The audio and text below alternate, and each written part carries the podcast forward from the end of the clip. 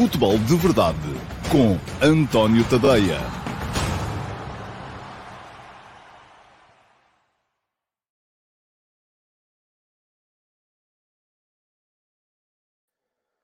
Olá, muito boa tarde pessoal e sejam muito bem-vindos à edição número 678 do uh, Futebol de Verdade para terça-feira, dia 25 de outubro de 2022. É verdade, faltam dois meses para o Natal, vejam lá.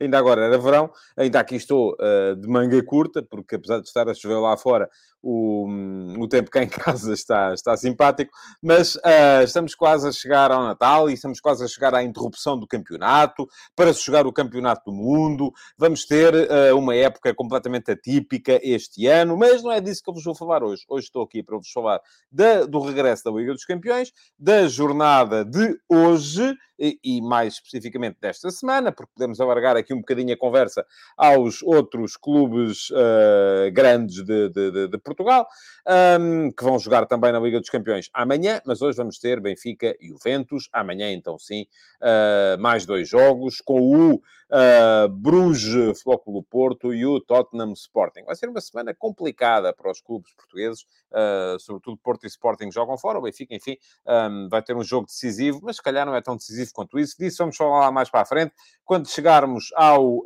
Um ao tema do dia, ao ataque organizado. Deixa-me olhar aqui para os vossos comentários de início de programa. Hoje tem, temos menos ataques rápidos, dá tempo para isso. Pergunta-me o Pedro António se eu acho que há grande probabilidade das três equipas portuguesas passarem à fase seguinte da Liga dos Campeões. Pedro, grande eu não diria. Uh, não me parece que haja grande probabilidade. Agora, é possível. Eu acho que o Benfica está, está quase lá. Acho que o Porto e o Sporting ainda vão ter que fazer uh, alguma coisa que se veja nestas últimas duas jornadas. Pode acontecer. Esperemos que sim, que aconteça, porque era importante termos três equipas na fase seguinte da uh, Liga dos Campeões. Olá, Bruno Almeida diz que gosta muito do seu programa. há, uma piada entre nós na televisão que é quando alguém diz gosto muito do seu programa, mas ponha mais música. E é, é um bocadinho isso. e diz aqui o Bruno, eu só vou, estou a ler este comentário porque que é um bocado isto uh, que, que o Bruno aqui diz, é o espírito do futebol de verdade. Apesar de não concordar com tudo o que você diz, Uh, claro, nem tem que concordar, Bruno. A ideia aqui é uh, cada um manter, ou melhor, não, não tem necessariamente que manter a opinião. Eu já tive muitos casos em que mudei de opinião uh, porque me deixei convencer que os méritos da opinião contrária à minha eram superiores aos méritos da minha e pronto, e está tudo bem na mesma. Da mesma forma que se você tiver uma opinião e eu tiver outra, paciência, é assim. A sã convivência tem que ser exatamente assim. E o Bruno ainda deixou uma pergunta: deveria o Roger manter o Orsnes ou meter o Neres? Eu acho que provavelmente vai ser um bocadinho aquele ponga aos dois. Mas já lá vamos, vamos chegar lá mais à frente. Um, a isso, uh, porque é aquilo que uh, vai ser o tema do dia do programa de hoje. E mais lá à frente vamos uh, entrar então no, no tema do dia. Mas para já, há aqui muita gente interessada na receita do pão. Já dei, dei no meu servidor de Discord a receita do pão que faço em casa, porque, eh, enfim, como se isso fosse sequer uh, assunto. Bom, uh, está aqui muita gente satisfeita, aparentemente, com o Mundial vai ao bar, e ainda bem. Uh, ontem tivemos dois momentos Mundial vai ao bar aqui no meu canal de YouTube. Eu aproveito para deixar aqui o link para poderem seguir o canal de YouTube. Um, porquê? Porque se seguirem o canal e se ativarem as notificações, Uh, são avisados sempre que eu entro em direto. E são avisados sempre que vai começar o futebol de verdade. Isso, enfim, é mais ou menos regular. É sempre, todos os dias, segunda a sexta, meio-dia e meia, aqui no meu canal de YouTube. Uh, mas são avisados também uh, sempre que entrar uma nova, um novo episódio do Mundial Vai ao Bar. E atenção, são 32, 32 episódios curtinhos, 5 minutos, historietas, para vocês poderem brilhar em conversas de amigos uh, a propósito do Campeonato do Mundo. Há histórias que eu, francamente, vou-vos dizer, não conhecia, mas pronto, pesquisei, fui à procura e agora estou a contá-las. Eles estão uh, com muito pouca visibilidade, um, mas além deste, destes 32 episódios, que estão aqui no meu canal de YouTube, já lá estão, já nem sei se são 6, se são 7, acho que são 6 e hoje sai o número 7, logo às 19 horas, todos os dias às 19 horas. E além disso, temos também aqui no meu canal de uh, YouTube, à segunda e à sexta-feira, ontem foi dia de live, uh, temos as lives, temos os, uh, o, o, Mundial Vai ao Bar live. Ontem tive quatro convidados para debaterem comigo, sobretudo o Grupo B, mas também todo o Mundial. estiveram comigo o Nuno Valente, campeão da Europa, campeão português, internacional português, que jogou em Inglaterra depois pelo Everton e apareceu lá um bocadinho em representação do futebol inglês, porque o conhece, jogou lá. O Abel Xavier, uh, campeão português, internacional português, jogou em todo lado, basicamente, em todo o mundo. Uh, jogou no, mas apareceu também, porque também jogou, e ele conseguiu jogar nos dois clubes do, do, dos dois lados do Mercy. Do Mercy. Um, jogou no Everton e jogou no Liverpool, jogou também no Middlesbrough e ainda jogou nos Estados Unidos, também fazem parte deste grupo, no LA Galaxy. O Aziz Saidi, jogador norte-americano do Uh, Sintrense, um, ontem foi uma missão bilingue, porque o Aziz e o, uh, o outro convidado também só falavam inglês, e portanto teve que ser ali parte em inglês, mas Uh, o Aziz Saidi, que esteve em representação dos Estados Unidos da América, porque nasceu lá, porque jogou, chegou a jogar no, em Filadélfia antes de emigrar para a Europa, e ainda o Mahmoud Dabo, que esteve em ligação uh, remota desde o país de Gales, onde joga no Airbus UK, uh, ah, uma equipa do, da, da, Liga do país de Gales, é um luso-guineense que já está há muito tempo no Reino Unido e por isso preferiu falar em inglês. Além disso, chegou tarde, mas chegou o Tony, ex-treinador do Tractor do, do do Irão e que também veio dar. Chegou tarde porque teve problemas de trânsito e eu estou-me a rir porque o Helder Ribeiro veio aqui. Eu estava a dizer a coisa e estava, estava com a noção que estava a dizer a geneira, mas uh, uh, fica a correção. Obrigado, Helder. Os dois clubes de Liverpool são do mesmo lado do Mercy, claro que sim. Uh, Fala-se do Merseyside, porque é, são da margem do Mercy, são separados apenas por um parque, e é verdade. Eu, por acaso, a Goodison Park nunca fui, não conheço o estádio do, do, do Everton, Uh, já estive em Anfield uh, várias vezes e, portanto, sim. Bom, vamos lá ver. Um, mais coisas. Uh, já vos falei disso, muito certo. e vamos então entrar na Pergunta na MUS, porque hoje é dia de Pergunta na MUS.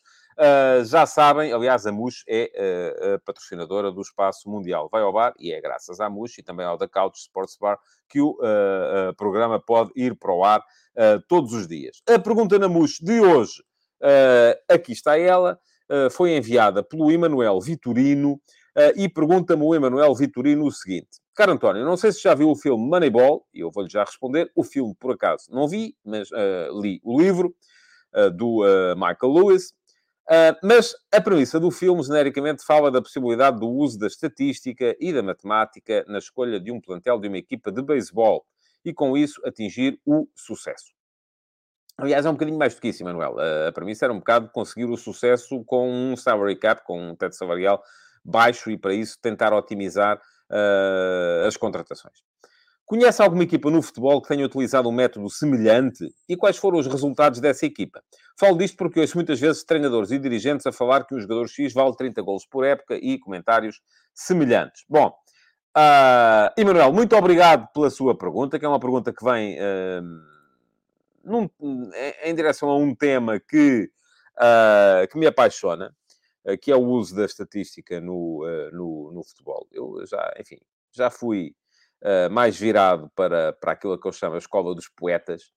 neste momento estou a meio caminho, mas estou, estou muito inclinado para o lado do, Uh, da estatística, da importância da estatística na análise. Não quer dizer que depois ela tenha que decretar, seja o que for, porque os algoritmos servem para isso mesmo, uh, para se conseguir uh, tirar algumas ilações, mas não ditam lei. Agora, para responder muito diretamente à sua pergunta, o Moneyball uh, conta a história uh, do Billy Bean. O Billy Bean, um, enfim, é, é, era um matemático, um nerd dos computadores, que pegou nos Oakland Athletics Uh, e usou a estatística para construir um plano, usou quando Athletics, só assim, não vou dizer aqui nome, vou dizer o Carcavelinhos, pronto, só assim o equivalente ao Carcavelinhos, uh, que já não existe, e portanto posso dizer sem ninguém ficar ofendido, uh, no, no, futebol português, portanto uma equipa, enfim, muito, está muito, não, não tinha dinheiro, não podia, não podia fazer grandes contratações, mas acabou por ser campeão da MLB, da Major League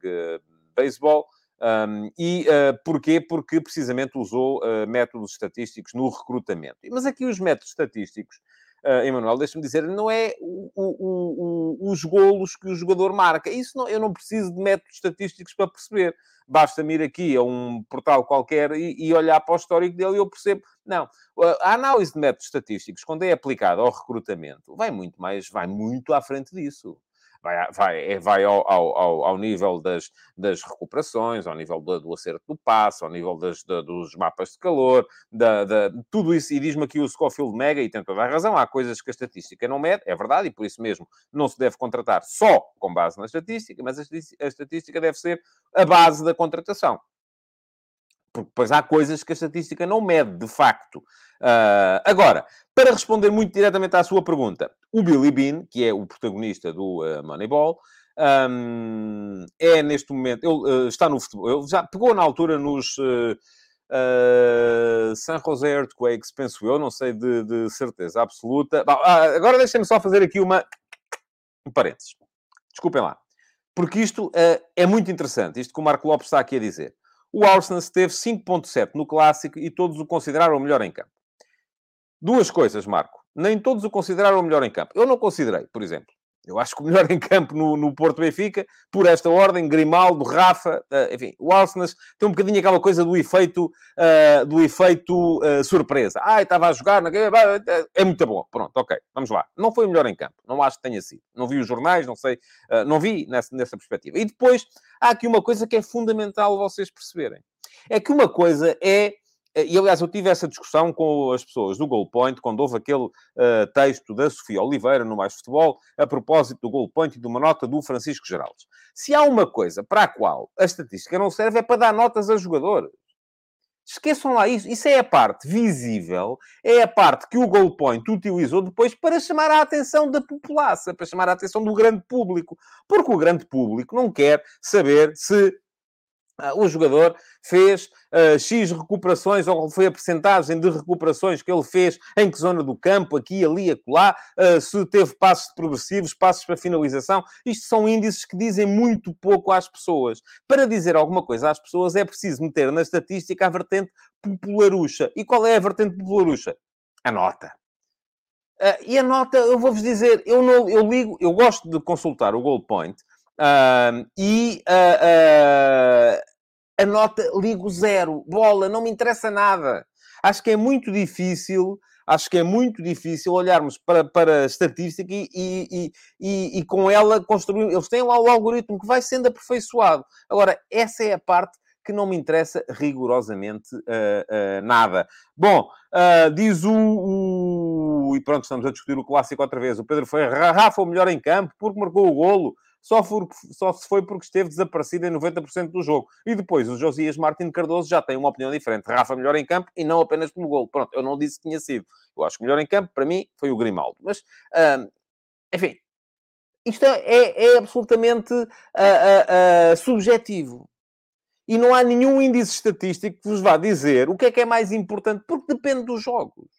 Há jogos em que o mais importante é a capacidade para ganhar a bola no meio campo adversário. Há, há momentos do jogo em que o mais importante é conseguir meter passos de progressão. Há momentos do jogo em que o mais importante é conseguir meter passos de finalização. E, portanto, e tudo isso tem um valor. Mas o valor não pode, de forma alguma, ser quantificado de forma universal. Portanto, esqueçam lá isso da estatística para tratar de notas. Não é isso que os clubes uh, vão ver. Aquilo que, faz, que conta a história do, do Moneyball, um, enfim, estávamos a falar de. Eu não percebo nada do beisebol, mas nada mesmo. Sei que há um tipo que manda uma bola, há outro que dá uma, uma marretada na bola e depois há outro que anda a correr à volta do campo e tem que dar a volta ao campo até o, o, o quem está do outro lado conseguir agarrar a bola. É isso que eu sei, sei mais nada.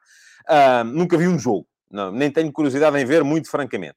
Mas uh, aquilo que me parece é que a história do Moneyball, e pelo menos eu volto a dizer, não vi o filme, mas uh, li o livro, um, e uh, uh, a história basicamente é conseguir otimizar contratações através de. Não é pelas notas, não é pelo número de golos que marcou. Ah, eu quero um ponta de lança, portanto vou aqui buscar este que marcou 50 golos. Está bem, mas se marcou 50 golos vale uh, 200 milhões. Não é? Não consigo contratar. O que eu preciso é de conseguir um tipo que tenha índices de uh, acerto de finalização, apesar de se calhar não ter bolas tão boas, e, e que, que, me permita fazer uma contratação a um valor mais baixo, que me permita depois, quando enquadrado num contexto mais favorável, conseguir uh, uh, bons resultados. Essa é a história da, da, do, do, do, do, do sucesso da coisa. Bom, para abreviarmos, o Billy Bean, que uh, na altura era o dono do. Uh, que era o dono do, do Oakland Athletics, uh, e que introduziu então a, a, a história do, do, da estatística na, na, nessa história que conta o Moneyball nos Oakland Athletics. Um, ele foi ainda dono de uma equipa de futebol, creio que dos uh, San Jose Earthquakes, não tenho a certeza absoluta, mas acho que foi. Agora, do que tenho a certeza absoluta é que entrou no futebol europeu um, como uh, conselheiro do Alkmaar, Uh, e neste momento já é dono de 5% do Alkmaar, e o Alkmaar uh, segue um bocadinho esse, esse, essa metodologia, tal como segue o Barnsley, que é uma equipa que também pertence ao Billy Bean, e tal como há uma série depois de uh, diretores desportivos no futebol europeu que vão por esse caminho. Dou-vos aqui desde já dois exemplos que são absolutamente uh, claros. E vou só, antes disso, ler aqui este comentário do Pedro Ferreira, que diz que o projeto do Brentford é baseado por completo em estatística. Vi um documentário sobre esse projeto dos jovens dinamarqueses e é muito interessante. Eu esse projeto não conheço, Pedro, mas uh, deixo aqui o seu uh, comentário também, para que quem estiver curioso possa ir lá ver, mas estava a dizer, há casos na Europa, olha, Damian Comoli. Damian Comoli era um diretor desportivo que cresceu à sombra do Arsène Wenger, um, e que uh, é, o, é, é amigo do, do, do, do Billy Bean um, há, muito, há muitos anos, uh, uh, passou pelo Arsenal, passou pelo Tottenham, passou pelo Liverpool. No Liverpool deixou semente, entretanto foi para a Turquia, caiu em desgraça porque o final no Liverpool correu-lhe mal, uh, teve que andar na Turquia. Neste momento é presidente do Toulouse, já subiu de divisão um, e é uma das histórias que eu contei no meu uh, Substack, na série Iminências Espartas, que eu recomendo a quem está interessado nesta temática. E vou deixar aqui o link para quem quiser ler a história, por exemplo, do uh, Damien Comoli, francês, diretor, neste momento presidente do Toulouse, mas que uh, foi um dos precursores da introdução da estatística no recrutamento no futebol europeu. Também há uh, o caso uh, evidente do Michael Edwards, que foi o sucessor do Comoli no Liverpool e que uh, ele era um antigo futebolista fraquinho. Também lá está contada, nas Eminências Pardas, a história do Michael Edwards. Eh, era um antigo futebolista fraquinho, depois arranjou emprego, porque ele era especializado em IT, arranjou emprego na Prozone, uh, começou a trabalhar, uh, se não me engano, no Southampton.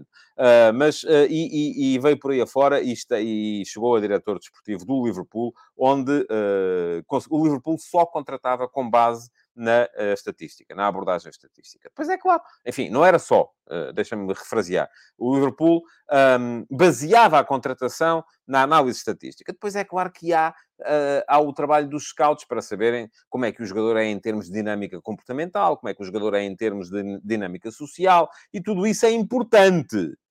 Uh, agora, diz-me aqui o Miguel Maia que o beisebol é muito diferente do futebol, e é verdade. Aliás, eu uh, já expliquei aqui basicamente aquilo que eu sei de beisebol e uh, não tem nada a ver com futebol, uh, mas uh, aquilo que me, que me parece é que, que me parece não, que sei, é que o próprio Billy Bean tentou desenvolver esse algoritmo para o aplicar ao futebol e a coisa não lhe está a correr tão bem como lhe correu no futebol. Mas pronto. Vamos em frente. Se, uh, falei aqui um bocadinho sobre um tema que já vos disse me apaixona. Deixei-vos um link para poderem aceder uh, a um dos artigos da série Eminências Pardas e se estão interessados em saber como é que os maiores craques do recrutamento no futebol uh, mundial trabalham, é darem lá um salto e podem ler, é fazerem uma pesquisa no meu Substack pelo tema Eminências Pardas. Está lá uma lupa, é chegar lá, escrever Eminências Pardas, tal, enter, já está, aparecem os artigos todos uh, sobre os uh, melhores do uh, recrutador ou melhores diretores desportivos, aqueles que mais sabem de futebol uh, na, na, área dos, da direção desportiva. Pergunta-me aqui o João Ramos qual é o método de recrutamento do Luís Campos. Tem feito um ótimo trabalho, também lá está. Também lá está na série Eminências Pardas. vou deixar aqui o link para o meu Substack, para quem quiser subscrever uh, poder uh, fazê-lo e poder uh, ler todos estes artigos. Quem quiser saber sobre a, a intervenção do Billy Bean no futebol europeu e no Alkmaar, Uh, também lá está, e podem fazer essa pesquisa através da série Donos da Bola. São as séries que eu vou publicando no meu uh, Substack, para quem de facto quiser ir um bocadito além da, da, da espuma dos dias e uh, ler um bocado mais, além daqueles temas que nos apaixonam a todos: foi penalti, se não foi penalti, se foi fora de jogo, se, estava, se, se foi agressão ou não foi.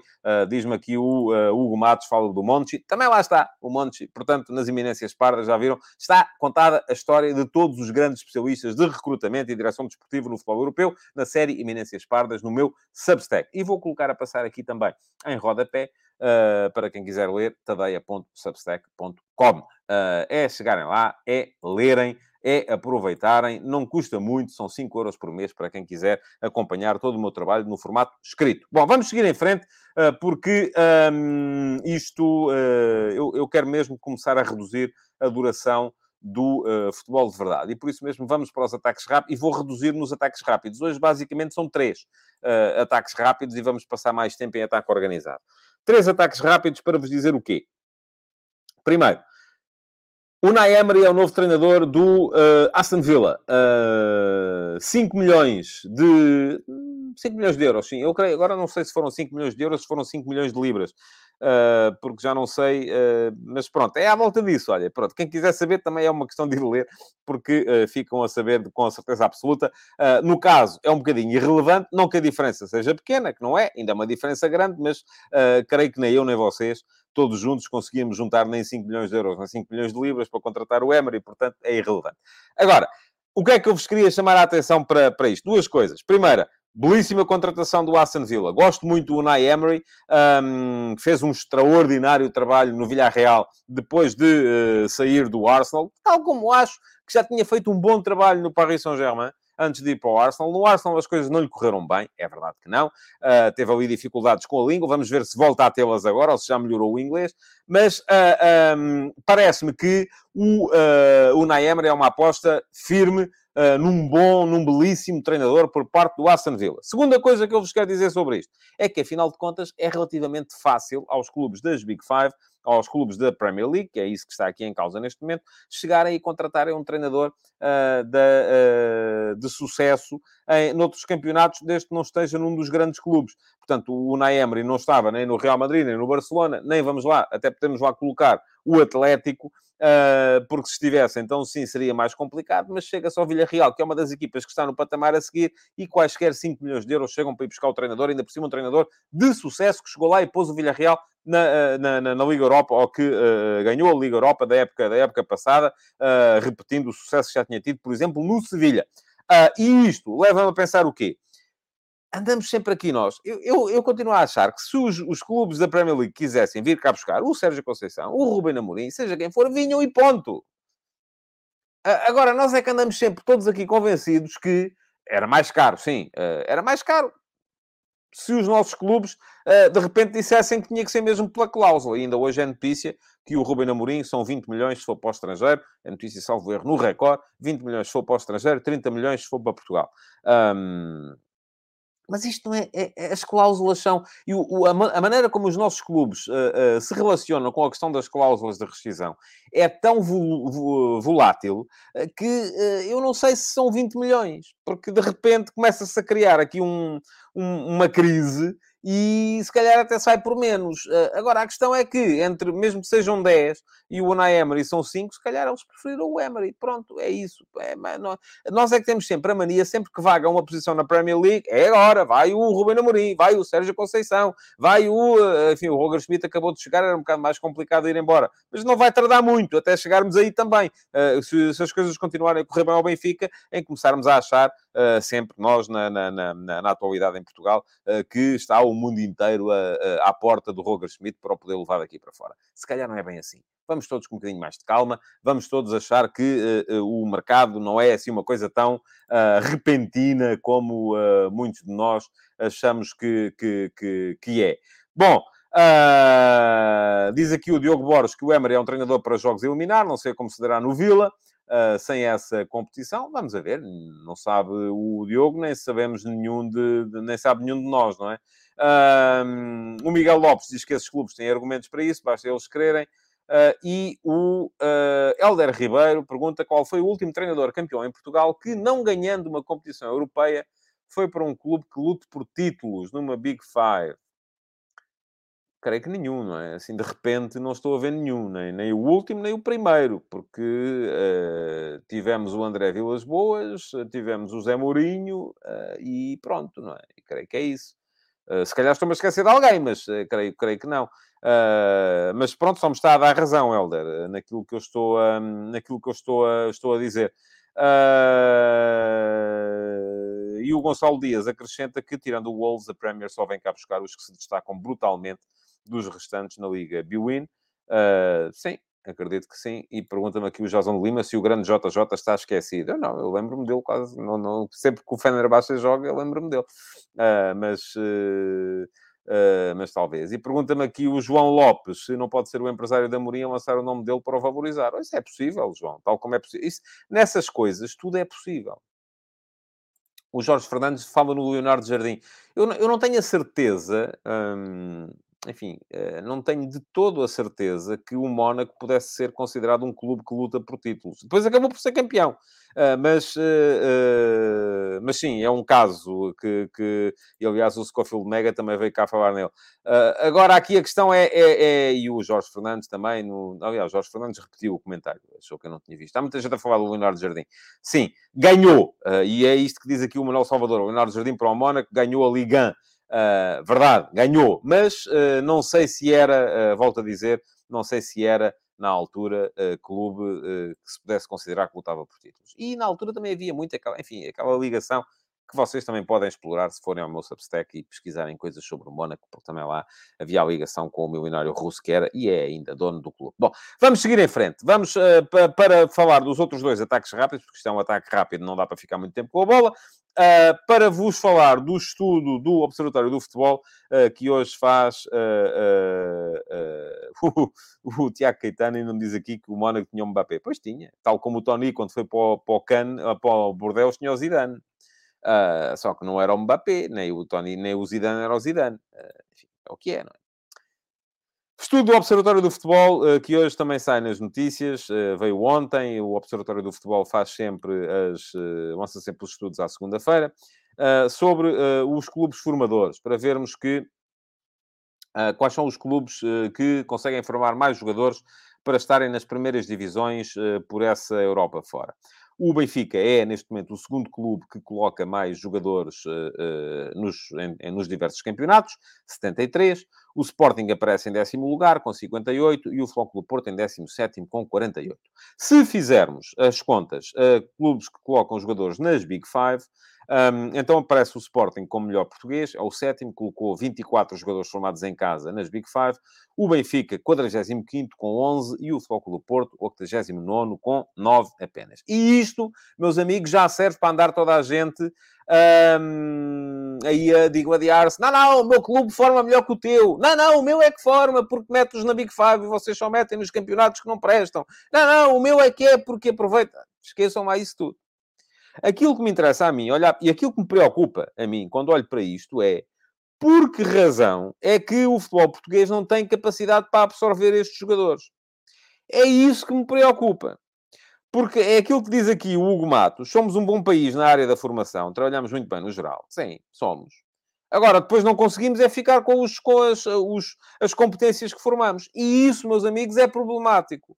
Eu, eu não estaria assim tão satisfeito por ver que entre Benfica, Sporting e Porto, deixa-me fazer aqui a conta de repente, 120, 131, 179 jogadores foram parar a campeonatos estrangeiros, formados lá. O que me preocupa é porque é que esses 179 jogadores não estão a jogar aqui. Isso é que me preocupa porque com certeza teríamos um melhor campeonato cá. E é um bocadinho o que diz aqui também o Josias Martins Cardoso. O importante para mim é quantos conseguem colocar na equipa principal. Também, esse é o objetivo. Primeiro objetivo, colocá-los a jogar na equipa principal. Segundo objetivo, mantê-los a jogar uh, na, uh, no nosso campeonato, para que o nosso campeonato possa ser melhor. Uh, diz aqui o uh, Silvio Ribeiro, salários. Sim, tem a ver com salários, tem a ver com a capacidade uh, competitiva dos nossos clubes para manter estes jogadores, que é baixa. Diz o Ricardo Pinho, comparem com os PIBs de cada país e aí já percebem o porquê dos nossos melhores talentos não ficarem muito tempo. É verdade. E não tem a ver só com o PIB, atenção. Porque depois, se calhar, há, há campeonatos, há, há países que não têm um PIB assim tão melhor do que o nosso, conseguem atrair os nossos jogadores. Tem a ver com a capacidade das ligas para uh, uh, conseguirem ser rentáveis, tem a ver com uh, as questões fiscais, que cá são uma coisa, lá fora são outra, tem a ver com, com uma série de fatores em que eu acho que em Portugal não se trabalha tão bem quanto na formação. Último ataque rápido de hoje, para vos falar então da, da, da, genericamente da Liga dos Campeões de hoje, uh, porque uh, além do Benfica e o Juventus, que é um jogo particularmente interessante, enfim, temos que olhar para ele como a última esperança da Juventus para conseguir manter-se viva na Liga dos Campeões, tem que ganhar ponto final, se não ganhar está, uh, como costuma dizer-se, e vou usar aqui mais um coloquialismo, depois prometo não usar na televisão, está feito ao bife. Mas, um, ehm, além disso, uh, aquilo que uh, vamos ter hoje mais uh, alguns jogos interessantes. muito curioso para ver o Dinamo Zagreb-Milan, para ver quem é que fica vivo, um, ehm, porque naquele grupo o, o, só uma dessas duas equipas pode ainda depois ficar em condições de lutar pela, pela qualificação. Um, noutro grupo temos o, o Celtic Shakhtar, uh, e o Leipzig Real Madrid. Uh, o Celtic já está aqui a fazer apenas a figura de corpo presente. Vamos a ver se consegue estragar a vida ao Shakhtar. Uh, o Shakhtar Donetsk precisa de ganhar para poder superiorizar-se ao Leipzig, porque isto vai acabar com um Shakhtar Leipzig. Portanto, ainda está muito em aberto neste grupo em que o Real Madrid já está apurado. E hoje vamos ter Leipzig-Real Madrid, vamos ver também o que é que o Leipzig é capaz de fazer em casa. Por fim, Uh, e isto além do uh, Paris Saint-Germain Maccabi Haifa, que para o Benfica era bom que o Paris Saint-Germain pelo menos empatasse. Se ganhar também pode complicar a questão do primeiro lugar, mas uh, o Paris Saint-Germain empatando faz com que o empate do Benfica hoje valha a qualificação.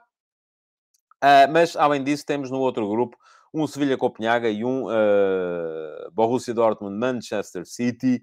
Uh, a notícia é que o Guardiola já anda atrás do Jude Bellingham e a mim faz um bocado de confusão como é que o Bellingham de facto ainda está no uh, Dortmund, porque parece um jogador para voos muito mais altos.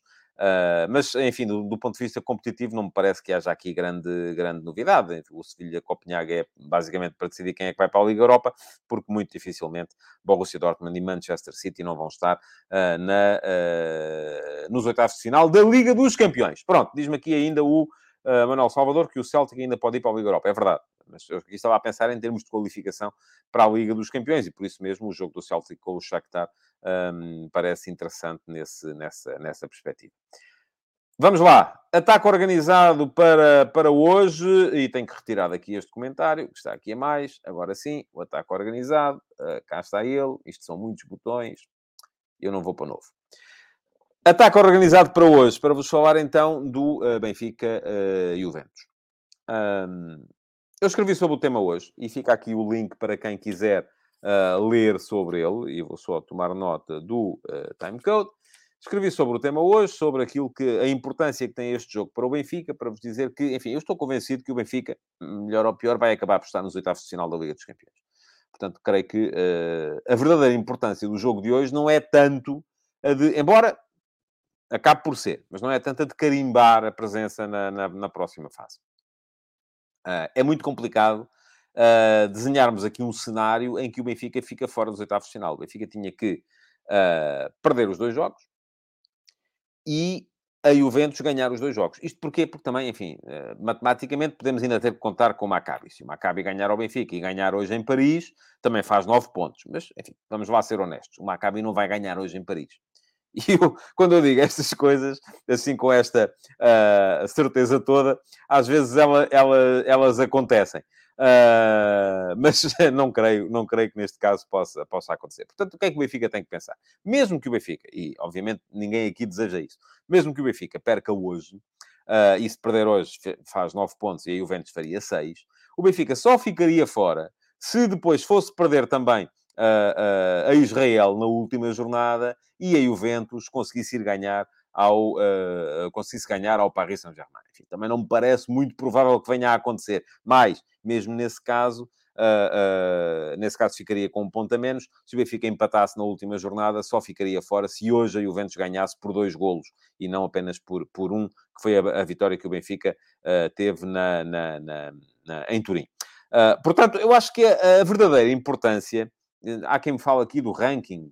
Uh, uh, bom, enfim, sim, claro que sim, mas isso não, eu vou, vou ser muito honesto convosco. Acho que isso não está na cabeça de nenhuma equipa. Nenhuma equipa, quando vai entrar para o jogo, vai entrar a pensar, é pá, temos que ganhar por causa do ranking. Não, isso é uma coisa para a gente conversar aqui todos na sexta-feira. Agora, os jogadores, quando estão a entrar para o campo, nem se lembram disso. Uh, não me parece que os treinadores, quando estão a dar a palestra, é pá, malta, é importante ganhar causa do ranking. Não creio. Eu acho que a, a, a, questão fundamental para o Benfica neste momento, e é isso que, que eu acho que é o principal mérito do trabalho feito pelo Roger Schmidt um, desde que chegou ao, ao, clube, tem a ver com a capacidade uh, de, uh, da equipa se manter no fio da navalha entre uh, a crença, entre uh, a crença nos seus próprios processos, na sua própria forma de jogar. Uh, isso é muito importante, sobretudo para uma equipa que há três anos não ganhava nada. Uh, aquilo, os jogadores do Benfica já estavam habituados e já, já encaravam os jogos e os campeonatos como uma fatalidade, já se sabia que não iam ganhar, já se sabia o que é enfim, não ia acontecer. Uh, mas neste momento não, neste momento eles acreditam. Agora, há ali um, um, um fio da navalha que é um, uma margem de equilíbrio muito, muito estreita entre o acreditar que se vai ganhar e a, a basófia, não é? E a, a, aquilo que nós chamamos na, na gíria a basófia, mas eh, que, enfim, que é a sobranceria, que é, que é achar que está ganho. E, e, isso não se colocará, com certeza, perante a Juventus, mas eu acho que o grande mérito do trabalho do Roger Schmidt no Benfica não é a pressão alta que já vos mostrei aqui e mostrei aos subscritores premium do meu Substack com imagens que uh, uh, uh, era uma coisa que já o Benfica já fazia da mesma maneira, com outros jogadores, não tão capacitados, é verdade, mas já fazia. mas não é o futebol mais vertical, o futebol mais veloz, não é a intensidade, não, é a capacidade mental que ele está a ter, a capacidade que ele está a ter de manter a equipa mentalmente no ponto. E isso, meus amigos, é fundamental para se conseguir ganhar neste momento, seja o que for. Bom, portanto, uh, vamos a ver que Benfica é que vamos ver hoje. Uh, Dizia-me aqui o. Uh, onde é que está? Tenho que ir aqui um bocadinho mais para trás. tenho que ir aqui um bocadinho mais para trás para conseguir recuperar este comentário e se calhar não vou conseguir de todo. Pronto, paciência, se não conseguir. Se não conseguir, é a vida. bom, mas alguém me dizia aqui que a vitória no Dragão foi um trigger mental importante Uh, e foi, de facto... Uh, ah, está aqui. Tinha ido mais para trás. Foi o Pedro Videira. Vitória no Dragão é um trigger mental importante, é sem dúvida. Agora lá está. É para manter a equipa ainda lá no fio da navalha. Porque, uh, de repente, Benfica ganhou a Juventus, ganhou ao Porto, não perdeu com o Paris Saint-Germain em dois jogos. Há o risco de a equipa achar que, enfim, nem vale a pena, porque está. E isso também é problemático, pode vir a ser de facto problemático. Diz o Manuel Salvador que o Benfica ainda não ganhou nada. Pois não, ainda não houve nenhuma competição para ganhar, portanto, não, obviamente não ganhou rigorosamente nada. Uh, não, não é coisa que, uh, que de facto uh, pudesse ter, ter acontecido. quanto ao jogo de hoje, eu acho que é fundamental para o Benfica, de facto, não perder para conseguir manter a crença, conseguir manter uh, uh, esta ideia de, de, de, de que está uh, empatando, creio que está apurado. Empatando não perde face, continua a ter vantagem no confronto direto contra a Juventus. Ganhando é ótimo, como é evidente, é muito melhor. Agora, o que é que vale esta Juventus? Aparentemente vale um bocadinho mais do que valia quando foi o jogo da segunda jornada, quando foi o jogo de Turim. Uh, já a Rabiot, já a Locatelli. Parece-me ser uma equipa mais forte na zona do meio campo, esta Juventus. Continua a ser uma equipa que tem dois pontas de lança fortíssimos, o Vlaovic e o Milik, Milik, assim é que é. Uh, tem dois alas muito fortes também, o, o, o, o Quadrado e o Kostic, um, que não estava tão bem na zona do meio campo no jogo de, de, de Turim, uh, que já está melhor neste momento. Pergunta-me aqui o Hugo Matos, joga? Não, ainda não está em condições, é uma das ausências.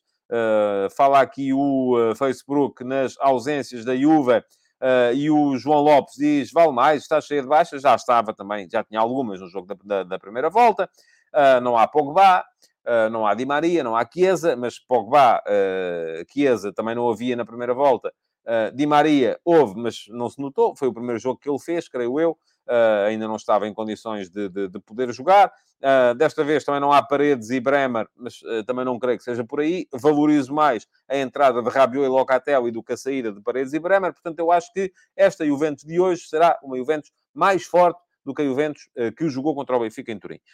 mais, vem de duas vitórias. Ganhou 1 a 0 no derby de Turim contra o Torino, uh, ganhou 4 a 0 ao Empoli. Uh, são duas vitórias que podem moralizar a equipa também, uh, e, mas continua a ser ainda assim a Juve, oitava na Série A, a 10 pontos do, do, do, do, Napoli, que é o líder da, da competição. agora, o que é que. Um, o que é que isto significa? Significa que o Benfica vai ter, com certeza, o, o Josias discorda de mim, pronto, eu uh, valorizo a sua discordância, Josias, notou-se sim, Di Maria entrou em Turim, notou-se logo, ó oh, Josias, quero saber o que é que eu notei quando Di Maria entrou, houve um tipo que começou a agarrar-se à bola e que não a deu a ninguém. E isso raramente é bom sinal. Raramente é bom sinal. Portanto, uh, uh, não creio de todo que tenha tido uma boa influência na Juventus a entrada do, do Di Maria. Uh, o Afonso Silva pode parar de fazer aqui perguntas sobre a podridão do jornalismo, porque não vou, não, vou, não, não é tema que, que esteja na, na, na, na, Não sei, não conheço, não faço ideia. Já vi que já colocou aqui a pergunta 18 vezes. Uh, não sei, não, não sei, não me interessa. Uh, conheço a pessoa em questão, tenho boas relações com a pessoa em questão, mas não sei. geralmente eu também já fui escorraçado dos sítios onde não me queriam. É assim, a gente quando não nos querem, põe-nos a andar. e já me aconteceu. Mas olha, aconteceu-me no Record em 2014, não me queriam lá, puseram-me a andar. Pronto, é assim a vida. E depois? Até sei, até sei porque é que foi, mas uh, pronto. Enfim, e só fiz aqui este parênteses porque já me estava a cansar aqui a repetição da, da pergunta. Mas estava a dizer, e o Benfica, então, não é? Porque é disso que, que, que temos que... Uh, é nisso que temos que nos centrar.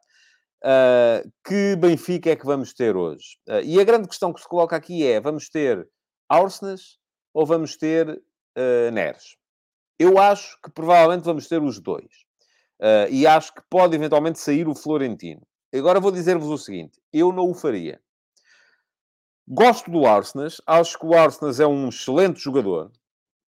Acho que o Arsenal dá ao Benfica a jogar na posição de médio centro uh, mais do que dá o Florentino do ponto de vista ofensivo. É um jogador mais clarividente, menos que descomplica muito o jogo, joga muitas vezes ao primeiro ou segundo toque, eh, que é capaz de eh, levar a bola mais depressa até zonas de criação e de finalização, não me parece que seja um jogador tão forte do ponto de vista defensivo como é o Florentino. Uh, e pergunta-me aqui o uh, Diogo Boras porque é que eu acho que ele vai tirar o Florentino. Oh, Diogo, porque alguém tem que sair. E o Arsenal pode uh, até jogar como uh, médio-ala, tem sido isso que ele tem feito uh, ultimamente. Enfim, jogou como médio-centro na segunda parte do Dragão, quando saiu o João Mário, mas basicamente tem jogado como médio-ala. Um, mas a posição dele não é aquela. E eu pertenço ao grupo daqueles que não está convencido. Uh, eu sei que as pessoas olham para o Arsenal a jogar ali e ficam... Primeira, primeira, uh, primeira questão uh, que é, olha-se para, para, para aquilo e diz assim, ah, ele está a jogar ali, até ali é capaz de jogar. Portanto, é um jogador super útil, consegue estar em todo lado. Certo. Agora, isso não quer dizer que ele seja melhor do que o Neres a jogar ali. Eu acho que o Benfica, para jogar ali, os três melhores jogadores que tem são David Neres, João Mário e Rafa. Naquelas três posições de apoio ao avançado interior. Pode haver casos, enfim, o caso de Paris é um caso em que, conforme se diz, junto, se juntou a fome à vontade de comer. Uh, pode haver casos que, em que, de repente, o, uh, uh, é, além de não haver Neres, e aqui está, juntou-se a fome, não havia Neres, estava magoado, não havia. À vontade de comer, que era preciso conseguir meter mais pressão na frente, fez sentido jogar ali o Neres. Até pode ser o caso hoje, se de repente o Benfica achar que o importante é conseguir dar mais consistência à zona de meio campo. Uh, e dessa forma ter ali um jogador que feche melhor ou que possa fechar melhor a saída de bola por uma das alas.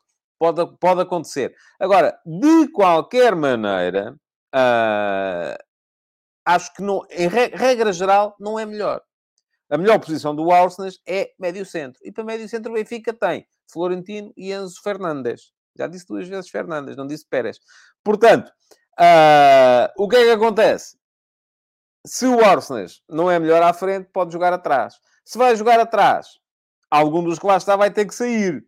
E eu acho que mais depressa o Roger Schmidt saca o Florentino, do que, até por uma questão de estatuto, do que saca o Enzo Fernandes. E eu volto a dizer, eu acho que o uh, Florentino é muito importante no equilíbrio defensivo desta equipa do Benfica. Eu não o faria, apesar de achar que o Arsenas é um jogador que dá uma dimensão ofensiva ao meio-campo que o Florentino não dá. Portanto, vamos a ver. Isto não tem que ser necessariamente um problema. Até pode o Roger Schmidt conseguir uh, uh, uh, ir rodando. E foi isso que ele fez no Dragão. Sacou o Enzo, porque já tinha amarelo, porque não estava a fazer um bom jogo, meteu o Orsenas lá na posição e não se notou. Certo?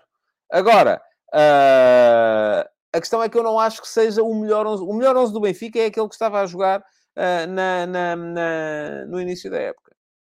Enfim, com o Bá, em vez do Gilberto, concedo, admito que sim. Uh, e com o António Silva, que está uh, claramente... Mas pronto, era, estou, estava a falar aqui de meio campo e ataque. Eram os que estavam a jogar no início da época. E, portanto, uh, creio que essa é a melhor forma que o Benfica tem para se apresentar. Não quer dizer que tenha que se apresentar assim em todos os jogos, nem pouco mais ou menos. Bom, Uh, o Pedro Ferreira diz que hoje é Florentino e mais 10. Uh, muito bem. O Carlos Ramos diz que joga o Frederic no lugar do João Mário. Portanto, com o Orsenas na frente, na mesma. Uh, volto a dizer, não acho que seja melhor. Mas, enfim, não podem jogar sempre os mesmos. Isso é uma evidência, de facto. de facto, não podem jogar sempre os mesmos. Uh, estava aqui a ver se havia mais comentários que acrescentassem alguma coisa. Uh, enfim, acrescentarão, mas não necessariamente para o programa. Ainda voltando à questão do uh, Afonso, uh, porque alguém dizia aqui, e eu já não consigo lá chegar, acho eu. não, já não consigo lá chegar e se calhar também é melhor não entrar por aí, porque de facto não é não é sequer assunto. Mas alguém dizia aqui, basicamente, que são empresas privadas e faz o que entender. E é um bocado isso, sim. Eu também acho que uh, quando fui... Uh, uh, quando saí da direção do Jornal Record, que a administração não tinha razão, pronto, epá, mas eles acharam que tinham, fizeram o que tinham que fazer, foi, foi, foi tudo feito dentro da lei e, portanto, a coisa está, está feita. Agora, aquilo que alguém dizia aqui é que o José Carlos Soares tinha queixado porque estava na Uh, foi despedido. Ah, está aqui, o Afonso, consegui recuperar o comentário. Ser despedido por não compactuar com cartilhas, isso sim faz-me uma comissão. Mas, ó oh, oh, Afonso, estamos a falar do canal do Benfica, não é? Não estamos a falar da RTP, da, da, da SIC, da TVI, nem sequer da CMTV. Não, estamos a falar do canal do Benfica. Isto é um bocadinho como, e eu tenho andado ativo no Twitter, a bater bolas com malta que não gostou daquilo que eu escrevi ontem acerca das claques do Sporting. Uh, é um bocadinho como acharmos, de repente, que uh, o, a direção do Sporting tem que apoiar as claques que, que, que a contestam. Não, não tem. As claques são livres de contestar, como é evidente. Querem contestar, acham que a direção uh, é má, acham que os jogos devem ser passados a cantar e ao varandas o que é que fazes aqui, em vez de estarem a puxar pelo clube, têm todo o direito de o fazer. Não podem esperar que depois que a direção vá dizer, ok, então tem aqui o nosso apoio e tal. Não, isso não faz sentido. Aliás, a coisa funciona muitas vezes ao contrário. E era isso que eu queria que vocês percebessem, que é, muitas vezes as direções apoiam as claques para conseguirem, para terem ali a garantia de que são apoiadas por elas. E assim estamos, quando estamos aqui a falar da BTV, Obviamente, quem, quem vai trabalhar para a BTV, para a Sporting TV, para o Porto Canal, e tivemos também um caso agora recentemente no Porto Canal uh, de uma uh, de uma de uma jornalista que diz que foi afastada porque não sei, pronto, isso foi foi também, enfim, eu não ligo muito a essas coisas, mas vi. Uh, mas quem vai trabalhar para esses canais, obviamente, não está à espera de, que, de chegar lá e poder dizer que o clube não presta e que os dirigentes são isto e aquilo. Não pode, porque epá, esses canais é para isso que eles servem. Eu, felizmente, nunca uh, tive que o fazer. Um, epá, creio que nunca o farei, mas uh, se algum dia tiver que o fazer, deixa de ser jornalista, passa a ser outra coisa, lá está. É como os jornalistas que de repente passam uh, a ser uh, assessores de comunicação é um trabalho tão sério como outro qualquer. Agora, não é um trabalho de jornalista. E o Zé Carlos, que eu conheço há muitos, muitos anos, aliás, ainda ontem estive, por acaso, uh, a falar no, no, no, no, mítico golo do, do, do Ronaldo Fenómeno uh, pelo Barcelona, que eu era comentador da TVI quando ele marcou aquele mítico golo ao Compostela e comentei esse jogo em direto. Não tenho a certeza se com o Zé Carlos Soares, com o Paulo Sérgio, porque eram quem fazia os jogos comigo nessa altura na TVI. Já estamos a falar de uma coisa que já aconteceu há ainda uh, farmácia se escrevia com PH quase, Uh, mas o Zé Carlos, que eu sei, uh, é, é, um espírito livre, sempre foi um espírito livre. E por isso mesmo não se deu bem com essa, com essa questão. Agora, eu não vi a entrevista, isto para responder muito diretamente ao Afonso, não vi a entrevista, não sei o que é que ele disse. e pronto, e é, e é um bocado isso. Quer dizer, há, há, há, sítios em que a gente tem que aceitar que, de facto, se estamos lá a trabalhar, é um bocado, é para isso que serve. É como as claques, volto a dizer, quererem o apoio da direção para poderem contestar a direção. Não podem. Quer dizer, podem contestar a direção, mas sem o apoio da direção. Só se eu fosse estúpido, é que eu ia pôr aqui uh, no futebol de verdade no chat. Aliás, já havia quem tivesse essa, essa teoria uh, de que o, o, o, o, João Lopes, olá João, já vi que está aí, uh, que estava aqui a, a, a, meu mando para me contestar, para dar um bocadinho de animação à coisa. Ouça, só se eu fosse idiota, é que ia patrocinar uma situação em que as pessoas vêm para aqui dizer mal de mim. E assim estamos com as direções dos clubes. Um, aquilo, geralmente, há ali uma cadeia de comando muito evidente que vem do presidente para o chefe da claque, para os uh, indivíduos que fazem parte da claque. E, aliás, Ainda hoje no Twitter dei um exemplo disso, quando falei a uma adepta do Futebol Clube do Porto, uh, num vídeo que está, julgo que ainda está no YouTube, eu vi na altura, uh, que foi quando o minuto de silêncio, quando faleceu o Eusébio, ao, ia haver a seguir um Benfica-Porto, há um minuto de silêncio e há uns indivíduos na claque no, dos Super Dragões que começam a, a assobiar, ou, uh, e o, o, Fernando Madureira imediatamente diz, pá, ó, malta, parou, acabou aí, o Presidente não quer isso. Pronto. Há aqui uma cadeia de comando. Uh, e essa cadeia de comando uh, é respeitada e faz parte da, da, da, da, maneira como estas coisas estão a ser, uh, estão a ser feitas. Pergunta-me aqui o João Costa se no estrangeiro será que acontece o mesmo. Oh, João, eu acho que isto acontece em todo o lado. Isto faz parte das organizações, é do histórico das organizações. Isto é do histórico das organizações, é o poder constrói-se assim. creio que é assim que é e é assim que vai ser uh, todos os, uh, todo, durante todo, todo o tempo. Diz aqui o Miguel Galveia, jogos da Liga em canal aberto, da La Liga em canal aberto em Portugal, quem tiver menos de 30 anos vai achar que eu sou o Aldrabão, e é verdade. Um... Ah, quando me estavam a perguntar, já estava aqui a ver uh, se era assim no estrangeiro, tinha a ver com os despedimentos. Não sei, não faço ideia. Só fui despedido uma vez e foi essa que estamos aqui a, a, a falar mas pronto, ainda hoje. Ouçam, e, e fiquei tão chateado com eles que uh, depois mudei de casa, uh, tive que mudar de casa, porque não, não, não dava para manter a outra, uh, e, e, mudei de casa e não, eu tinha na minha casa antiga, e vou fechar com esta história. Tinha uma assoalhada que era só dedicada à, à, à minha coleção de, de, revistas, e, porque eu colecionava todas as edições de todas as revistas estrangeiras de futebol possíveis e imaginárias. na Casa Nova não tinha onde as colocar, de modo que é que eu fiz? Olha, ofereci ao Record onde está lá. Espero que lhes façam muito bom proveito. Uh, e sou amigo das pessoas que lá estão e hei de continuar a ser. Bom, malta, uh, antes de me ir embora, só dizer-vos que uh, saiu ontem mais um F80. Ontem saiu o Armando do Sporting Clube Braga. Não é o guarda-redes, é o defesa médio. Enfim, ele jogou em todas as posições. um exemplo de longevidade. vai ficar aqui o link para quem quiser uh, conhecer a história do Armando, uh, jogador que representou o Sporting Clube Braga durante toda a carreira e que acabou precisamente quando o Braga ganhou a Taça de Portugal uh, em meados da década de 60. Hoje vai sair mais um F80, sai sempre, todos os dias, 3 da tarde, no meu Substack, que está a passar aqui embaixo o link para quem quiser ler. Muito obrigado por terem, diz-me aqui o, o, Rafael Mota, grande Armando. Eu creio, eu falei com o Armando há, há coisa de 5 anos. Uh, ele já, se é que é vivo, eu creio que é, fez ontem 91, portanto já é uma, uma figura. Mas o Rafael que está aí por Braga, com certeza saberá uh, se ele ainda é vivo, eu creio que ainda é, pelo menos não encontrei nenhuma notícia do falecimento. E uh, o Armando, há cinco anos, quando, quando o entrevistei a propósito deste, deste projeto, era uma na altura fazia 86 e estava ainda com uma clareza de espírito absolutamente notável. Diz aqui o João Castro que o guarda-redes Armando já morreu, isso eu sei. Esse é o guarda-redes que jogou no uh, Sporting Clube Braga e no Futebol do Porto, uh, mas o Armando, defesa e médio do Sporting Clube Braga, creio que ainda está entre nós.